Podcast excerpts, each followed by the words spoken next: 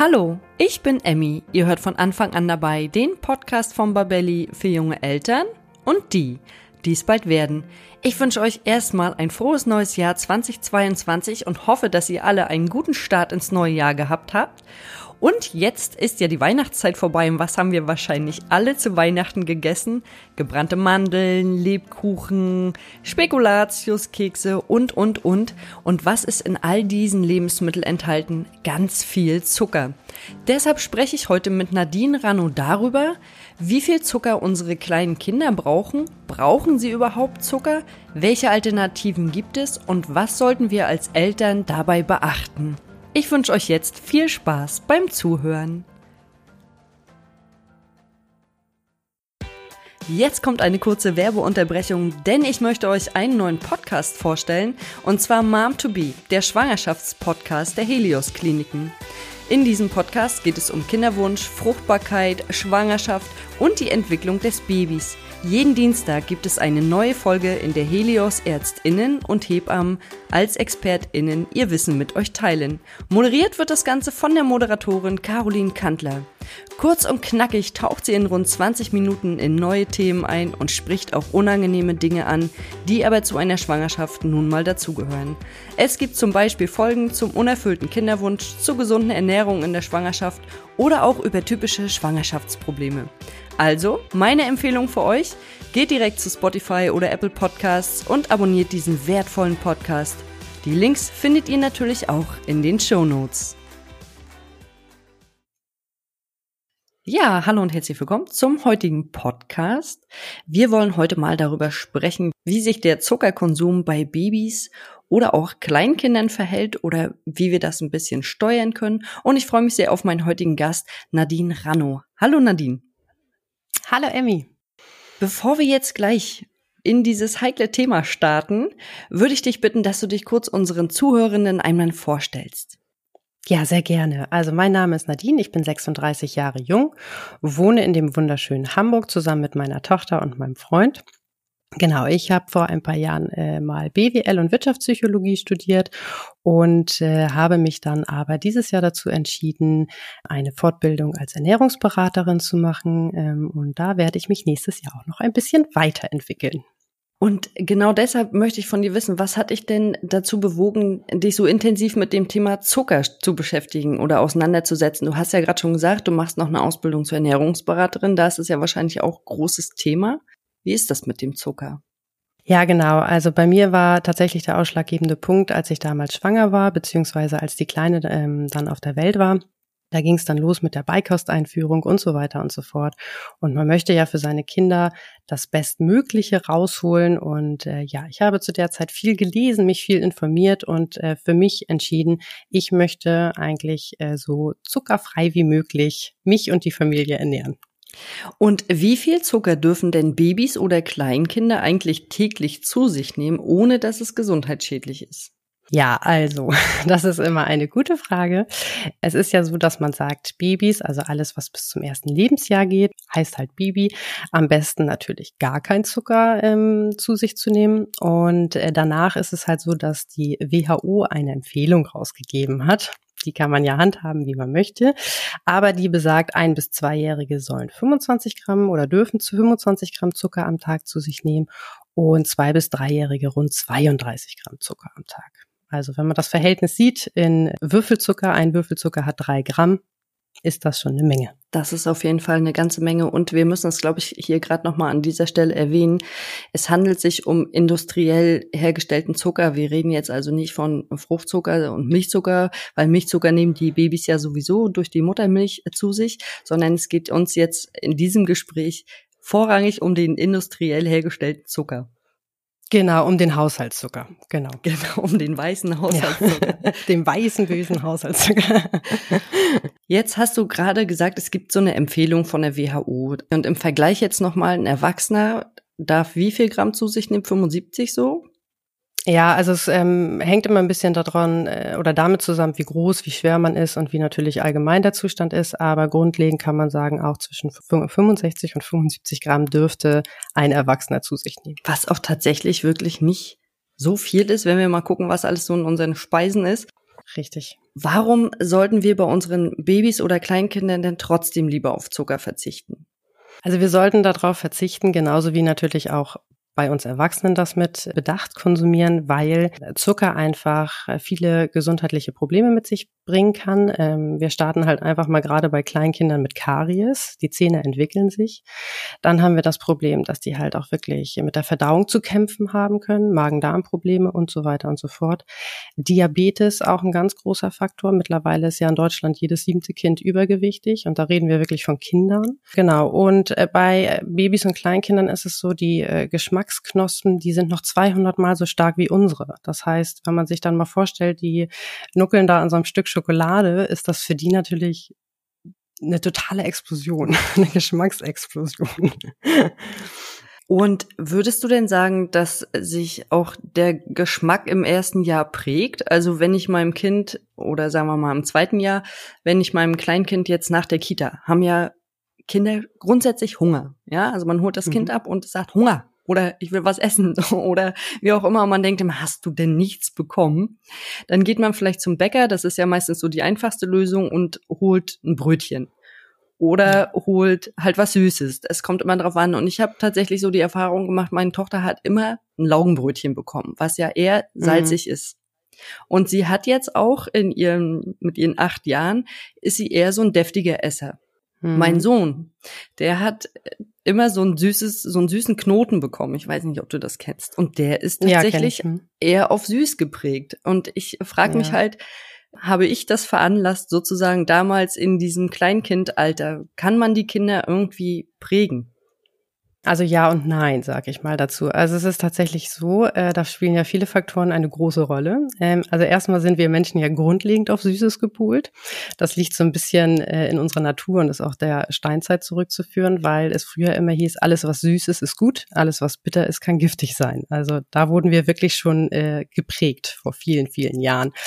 Und dann ist der Punkt, dass man sagt halt, äh, dass Kinder eigentlich eher dazu tendieren, was man selber in der Schwangerschaft gegessen hat. Ich muss sagen, bei uns war es zum Beispiel überhaupt nicht der Fall. also meine Kleine zum Beispiel mag äh, gar kein Fleisch essen, obwohl ich jetzt nicht sagen würde, ich habe halt in der Schwangerschaft auf Fleisch verzichtet oder so, ne? Aber da ist jeder anders. Aber es ist so, dass äh, die Geschmacksnerven von Kindern entwickeln sich in den ersten zwei Lebensjahren. Also da ist es wirklich so, dass sie sich entwickeln. Und wenn man natürlich sagt halt, okay, das Kind bekommt halt eher die süßen Sachen, ob es nun jetzt der, der Hefezopf ist oder äh, die Banane oder das Müsli oder Joghurt mit Obst, ja, da kann wahrscheinlich eine Tendenz entstehen, aber nicht müssen. Okay, also es ist, äh, muss ich mir nicht unbedingt auf die Fahne schreiben sozusagen. Nein. Jetzt kennen wir ja die Problematik so ein bisschen aus dem Supermarkt. Es ist ja wirklich in fast allen Lebensmitteln Zucker enthalten, ja, auch in Wurst und in Käse und in allen mm. Lebensmitteln, wo wir sie eigentlich nicht vermuten, ist doch ganz oft versteckter Zucker drin. Wie soll es denn da eigentlich möglich sein, zuckerfrei zu leben? Also man kann ja nicht irgendwie auf alles verzichten. Und ich stelle es mir halt extrem äh, schwer vor, komplett darauf zu verzichten. Ja, das ist richtig. Es gibt nicht den ultimativen Tipp, muss man halt auch dazu sagen. Ne? Also ich, wie du schon vorhin sagtest, es ist natürlich immer schwierig, wenn man, wenn es mal schnell gehen muss, wie auch immer, oder man geht einkaufen. Oft ist es halt auch eine Erfahrungssache. Also wenn man, äh, sag ich mal, die Zutatenlisten ähm, genau anschaut, dann weiß man irgendwann, was ist drin, was ist gut, was ist nicht so gut. Und ähm, es ist ja auch immer so der kleine Tipp, wenn Zucker oder, sag ich mal, ein ähnlicher Name, es gibt ja viele Namen für Zucker, relativ weit am Anfang der Zutatenliste steht, ist es ja schon mal schlecht. So, je mehr Zutaten ein äh, Lebensmittel hat, naja, um, umso ungesünder ist es halt, davon noch mal ganz abgesehen. Ich sag mal so, Käse ist halt nicht ganz so schlimm, weil das natürlich, gut, Käse ist ein Milchprodukt, hat von Natur aus halt Zucker, sollte man darauf achten, dass da nicht noch extra was zugesetzt wurde. Und ansonsten ist es halt, ja, also immer wo ich dann sage, Zutatenlisten lesen, natürlich viel frisch kaufen, ne, dem Kind wirklich.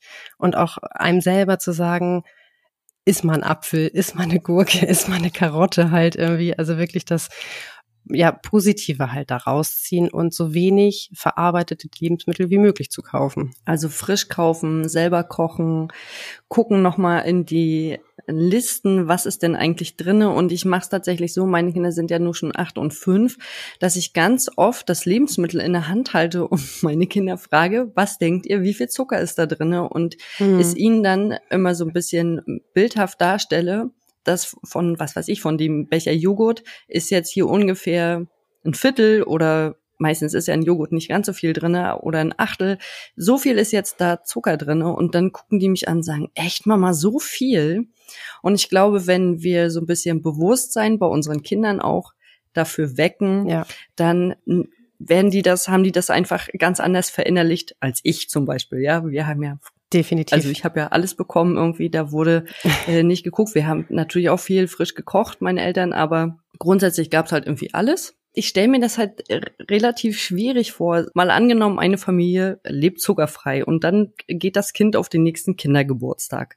Ja, da gibt's ja Kuchen, Süßigkeiten, Lollis, Bonbons, alles, was ja. das Herz begehrt. Und wie sollte man als Familie mit solchen Situationen umgehen oder beziehungsweise wie machst du das denn? Ja, also es ist halt tatsächlich ein schwieriges Thema, muss man sagen. Also es äh, beginnt ja leider schon in der Kita. Also unsere Tochter zum Beispiel, die geht erst um neun Uhr in die Kita, das heißt, sie frühstückt noch zu Hause. Und es ist halt so, dass viele Kitas natürlich, da steht halt das Nutella-Glas auf dem Tisch, da steht das Honigglas auf dem Tisch, dann gerade was das Frühstück angeht, was ich persönlich natürlich sehr schade finde. Aber wenn es um solche Sachen geht, man ist irgendwo eingeladen, Kindergeburtstag und so weiter und so fort. Wichtig ist dem Kind das, also den Umgang beizubringen, finde ich. Äh, man kann immer gerne was Selbstgemachtes mitbringen. Es ist ja immer schön, man kann das ja heutzutage für Kinder auch wirklich süß und kindgerecht gestalten. Und es ist doch immer toll, wenn andere was mitbringen. Ne? Also wenn man so drüber nachdenkt, das Kind denkt, oh Mensch, die hat was mitgebracht, super, das probiere ich direkt mal, ist lecker. Äh, Mama, kannst du das auch mal machen? ja, man sollte, glaube ich, nicht zu streng sein. Das Kind natürlich halt auch probieren lassen. Ähm, ich denke mir dann halt immer, wenn das Kind das natürlich nicht in so Massen gewohnt ist, dann wird das Kind das tatsächlich auch nicht so toll finden, weil das ja wieder diese Geschmacksexplosion ist, ne? die sich wieder denken, so, oh Gott, ist das süß, was ist das, krass. Und ja, also ich kann da halt immer nur ähm, sagen, für uns ist es halt, wir versuchen einen vernünftigen Umgang damit zu machen das zu kommunizieren und halt zu erklären, aber das halt auch offen anderen zu erklären. Also auch anderen Eltern zu sagen, wir achten da drauf. Vielleicht könnt ihr auch ein bisschen drauf achten. Ja, also das ist so, so handhaben wir es halt am besten finde das auch ganz gut, wenn man selber da noch mal was mitbringt und vielleicht auch andere Eltern damit ins Boot holt. Und äh, jetzt frage ich mich natürlich, wenn du da was mitgibst zum Kindergeburtstag, mit was süßt du denn deine Speisen? Was ist die Alternative quasi zum industriell hergestellten Zucker? Ich glaube, es gibt halt nicht äh, die super Alternative, muss ich sagen. Ähm, ich versuche halt immer, das durch natürliche Süße einfach zu machen. Also sprich Apfel, Banane oder Obstmark. Also wichtig ist bei Obstmark immer, dass man kein Apfelmus nimmt. Da ist meistens wieder Haushaltszucker zugesetzt, aber halt den reinen Obstmark. Dann äh, kann man halt auch mal ganz gerne mit äh, Datteln süßen und es gibt ja mittlerweile halt auch ein paar Alternativen wie äh, so Kokosblütenzucker oder Dattelsirup zum Beispiel, der ist wirklich aus den reinen Datteln hergestellt. Da sollte man es natürlich in Maßen nehmen, weil da auch wirklich wieder viel Fructose drin ist. Aber es ist halt tatsächlich alles, was die Natur so hergibt. Man kann auch mit Karotten oder Süßkartoffeln zum Beispiel süßen. Also mal so richtig schön Brownie zu machen aus Süßkartoffeln, bisschen Kakao dazu, fällt gar nicht auf, dass kein Zucker drin ist. Das klingt auf jeden Fall schon mal total lecker. Jetzt hattest du gerade schon den Fruchtzucker angesprochen und äh, wir haben ja im mhm. Vorfeld schon gesprochen. Äh, ich hatte dir erzählt von so einem Beispiel aus meinem eigenen Bekanntenkreis. Das Kind wird jetzt, glaube ich, zwei und isst eigentlich ununterbrochen Bananen. Und da mhm. frage ich mich natürlich, ist das gut für das Kind? Weil man denkt ja als Eltern, oh, das ist Obst, das gebe ich meinem Kind. Aber ist das gut? Weil da ist ja ein Haufen Fruchtzucker drin. Ja, also Banane ist natürlich immer das äh, beste Beispiel, weil Banane eins der Obstsorten ist, die wirklich sehr viel Fruchtzucker enthalten. Da ist es immer ganz gut zu sagen, man greift eher auf Beeren zurück, also Erdbeeren, Brombeeren, Himbeeren, ne? Ähm, alles, was dann halt Saison hat oder Wassermelone ist halt auch mehr Wasser als alles andere ähm, und trotzdem süß. Genau. Es ist halt so, es gibt so eine kleine Faustregel, wo man sagt, ähm, zwei Portionen Obst am Tag und drei Portionen Gemüse am Tag. Und die Portionen werden immer an den Handgrößen gemessen. Also sprich halt alles, was in zwei Hände zusammen reinpasst, wenn man die so als kleine Kugel formt. Äh, bei den Kleinen, das dürfen die äh, am Tag essen. Also zweimal halt den Obst und zweimal halt Gemüse. Wenn es natürlich einmal mehr Obst ist oder einmal weniger Gemüse, ja mein Gott. Ich glaube, es ist keine Katastrophe, weil grundlegend ist es ja so, Obst, Gemüse ist halt eigentlich gut. Es sind oft viele Vitamine und Nährstoffe halt drin. Also besser als in Zucker natürlich. Und ich sag mal so, an die Regel, in Anführungsstrichen Regel, kann man sich immer ganz gut orientieren. Du hattest das gerade so schön erklärt mit den beiden Fäusten. Dann ist es ja im wahrsten Sinne des Wortes eine Faustregel. Oh, richtig. ähm, jetzt sind wir ja so ein bisschen auf dem ähm, industriell hergestellten Zucker rumgeritten, sozusagen. Wie sieht das denn mit Rohrohrzucker aus oder auch Rohrzucker? Da gibt's ja auch, das ist ja im Prinzip eine Alternative oder brauner Zucker. Ist das eine gute Alternative oder ist das auch nur so semi-optimal? Ja, das ist tatsächlich nur so semi-optimal. Also brauner Zucker ist tatsächlich wie Haushaltszucker nur ein bisschen hübsch eingefärbt. Und äh, Rohrzucker ist halt, ja, also man könnte jetzt sagen, die gesündere Alternative zu Haushaltszucker, aber letzten Endes eigentlich auch das gleiche, was halt nur nicht so stark verarbeitet wurde und meistens halt ein bisschen biologisch kontrollierter angebaut wird. Aber grundlegend sind solche Sachen wie brauner Zucker oder Rohrzucker äh, nicht gesünder. Also sie enthalten ja etwas mehr Nährstoffe als Zucker. Das kann man tatsächlich so sagen. Ähm, es ist aber so, man müsste so viele Kilos und Massen davon essen, damit die Nährstoffe überhaupt bei einem Körper ankommen, dass ich mir sage, dann kann man auch gleich verzichten. Jetzt hast du mir gerade so ein bisschen meine Illusion genommen. Ich habe nämlich nur Rohrzucker zu ja, Hause. Tut mir leid. Und habe immer gedacht, ich tue mir irgendwie was Gutes, also besser als der Weißzucker, aber okay, dann vielleicht auch nicht. Und das Konzept, dass du dein Kind oder was du für dein Kind auf lange Sicht vorsiehst, ist, ist das das, dass es keinen Zucker essen kann oder nur in, in Maßen oder wie, wie stellst du dir das für die Zukunft vor? Weil wichtig, das haben wir am Anfang gesagt, sind so die ersten zwei, drei Jahre. Ja, da wird das Kind so geprägt genau. mit dem Zucker und da werden auch die Fettzellen angelegt, der Geschmackssinn entwickelt sich. Das sind ja so die prägenden Jahre, sag ich mal. Wie ist es denn danach? Wie verhält mhm. es sich danach? Ja, also für uns ähm, ist es halt so, es gibt jetzt grundlegend keine ähm, starken oder strikten Verbote, bin ich ganz ehrlich. Für uns ist es so, ja, unserer Tochter wird alles immer genau erklärt was ist wichtig, worauf sie zu achten muss äh, oder zu achten hat, warum wir damit äh, bewusster umgehen. Natürlich ist sie halt erst zwei.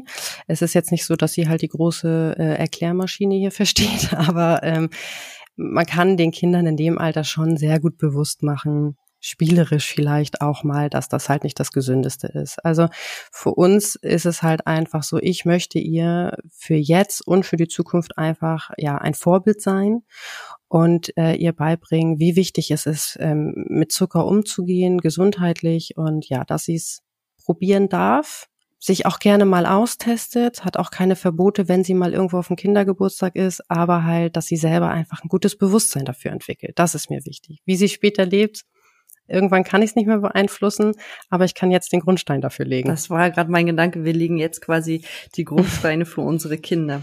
Kannst du dann anderen Eltern noch hilfreiche Tipps mit an die Hand geben, wie man in Anführungszeichen zuckerfrei gut in seinen Alltag integrieren kann? Ja, also meine persönlichen Tipps ähm, für alle Eltern ist halt wirklich das Wichtigste, seid immer ein Vorbild. Also versucht halt selber euren Kindern, die gucken sich ja alles ab, Kinder. Und wenn du dann halt abends die Gurke isst oder äh, auch die Paprika oder wie auch immer, dann wollen sie es natürlich auch probieren. Und wer weiß, vielleicht ist da ja irgendwas dabei, was die ganz toll finden. Also Vorbild sein, versucht, soweit es geht, äh, frisch zu kochen. Gut, im ersten Jahr der Babyblase ist das noch ein bisschen schwer, aber wenn man dann vielleicht Großeltern hat, die äh, auch ein bisschen mehr Zeit haben, lasst die halt auch gerne mal kochen. Man kann ja viel einfrieren. Ja, so wenig Süßigkeiten und zuckerhaltige Lebensmittel wie möglich zu Hause zu haben, weil ansonsten ist der Bedarf halt da oder auch die Versuchung immer da. Ich glaube, das kennen wir von uns allen, wenn wir den Weihnachtsmann da stehen sehen und denken, oh Mensch, Mensch so ein leckeres Stück Schokolade. genau. Und äh, ja, und ansonsten, ähm, ja, frisch kochen. Macht euch einen Plan. Wenn die Kinder ein bisschen älter sind, kann man die auch mit einbinden, fragen, was ist euer Lieblingsgericht, was wollt ihr essen diese Woche? Schreibt wirklich einen Plan, versucht nicht so doll davon abzuweichen. Das kann tatsächlich dann auf Dauer schon ähm, wichtig sein. Und ja, abwechslungsreich essen. Es, es gibt da so eine, so eine so eine Spielidee nenne ich es jetzt mal. Da sagt man 100 Lebensmittel in den 100 ähm, ersten Tagen, also sprich äh, ab Beikostbeginn, äh, dass die Kinder in den ersten 100 Tagen 100 verschiedene Lebensmittel testen sollen. Einfach mal aufschreiben, spaßeshalber. 100 Tage sind ja eigentlich gar nicht so viel. Und dann wirklich alles mal mit an die Hand nehmen und ausprobieren. Von Obst über Gemüse, über Brot. Wenn es mal nicht anders geht und ihr beim Bäcker seid und sagt, ihr kauft dann frisches Brot, fragt so eine Bäcker-Fachverkäuferin auch gerne nach der Zutatenliste. Also ich habe damit nur positive Erfahrungen gemacht. Dann drucken die euch das aus oder erzählen euch das. Und ähm, es gibt auch viel Brot mittlerweile auch bei Supermärkten, günstigen Supermärkten, die halt auch keinen Zucker haben und trotzdem schmecken. Mm, oder Brot selber backen könnte man auch. Und es gibt auch für zum Brot selber backen gibt's mittlerweile auch schon so fertige Brotbackmischungen auch in den Naturleben, genau. da kann man auch gerne nochmal gucken. Ich musste jetzt gerade ein bisschen. Da sind auch wirklich gute dabei, ja. Ja, habe mhm. ich neulich auch schon ausprobiert. Äh, ich musste ein bisschen schmunzeln, als du gesagt hast, äh, 100 Tage, 100 Lebensmittel, da habe ich gedacht, hoffentlich ist es dann Sommer, um äh, einfach mehr Obst auszuprobieren. Ja, also die ganzen Beeren, die haben wir ja vorrangig im Sommer. Die kann man natürlich dann genau. so gut äh, wegnaschen. Und äh, dann. Daraus kann man auch super Eis machen. Oh ja. Wie machst du Eis? Ja, also du, also entweder mache ich es aus dem aus aus der reinen Frucht, also sprich ein Sorbet nennt man das ja dann eher, halt einfach ein bisschen einfrieren, ähm, oder man kann es halt auch ganz super mit äh, Joghurt oder so so wie nennt sich das Skier, glaube ich, heißt das, ne? Also diesen oder griechischen Joghurt, diesen etwas festeren Joghurt, kann man das auch ganz super kombinieren und äh, da braucht es tatsächlich keine Süße dazu. Einfach einfrieren zwei drei Stunden, ja oder mal alternativ halt auch eine äh, Mango oder eine Banane oder Himbeeren einfach mal für zwei, drei Stunden ins Gefrierfach, danach ein bisschen pürieren. Müsst ihr natürlich sofort essen, weil es ja sonst wieder schmilzt, aber super Alternative. Ja, Klingt auf jeden Fall schon sehr lecker, kriege gleich wieder Hunger. Und äh, wenn man jetzt noch mehr über dich und das zuckerfreie Leben erfahren möchte, wo findet man dich dann? Genau, ja. Also mich findet man hauptsächlich bei äh, Instagram. Ich habe da einen Kanal, der nennt sich Zuckerfreies Baby. da bin ich vor einem Jahr mit gestartet und ja, da gibt es ähm, ein paar Tipps, Tricks, Rezepte von mir und ja, da freue ich mich immer über Austausch. Sehr schön und das Ganze verlinken wir natürlich auch wieder in den Show Notes. Ja, dann wünsche ich dir erstmal eine schöne Zeit und äh, dann wünsche ich dir für dich und deine Familie alles Gute. Vielen Dank, das wünsche ich dir auch. Dankeschön. Bis dann. Tschüss. Ciao. Das war der Podcast zum Thema Zucker und Kleinkinder. Worauf sollten wir achten? Ich möchte an dieser Stelle nochmal sagen, dass ich den Haushaltszucker nicht verteufeln möchte und bin ganz begeistert von den Alternativen, die Nadine uns jetzt genannt hat. Da werde ich auf jeden Fall auch was von ausprobieren. Und wir als Eltern sollten einfach ein Bewusstsein dafür haben, wie viel Zucker unsere Kinder essen. Denn letztendlich wollen wir alle, dass unsere Kinder gesund und glücklich sind. Wenn euch der Podcast gefallen hat, dann abonniert ihn bei iTunes, Spotify oder wo immer ihr unseren Podcast hört, um keine neue Folge mehr zu verpassen.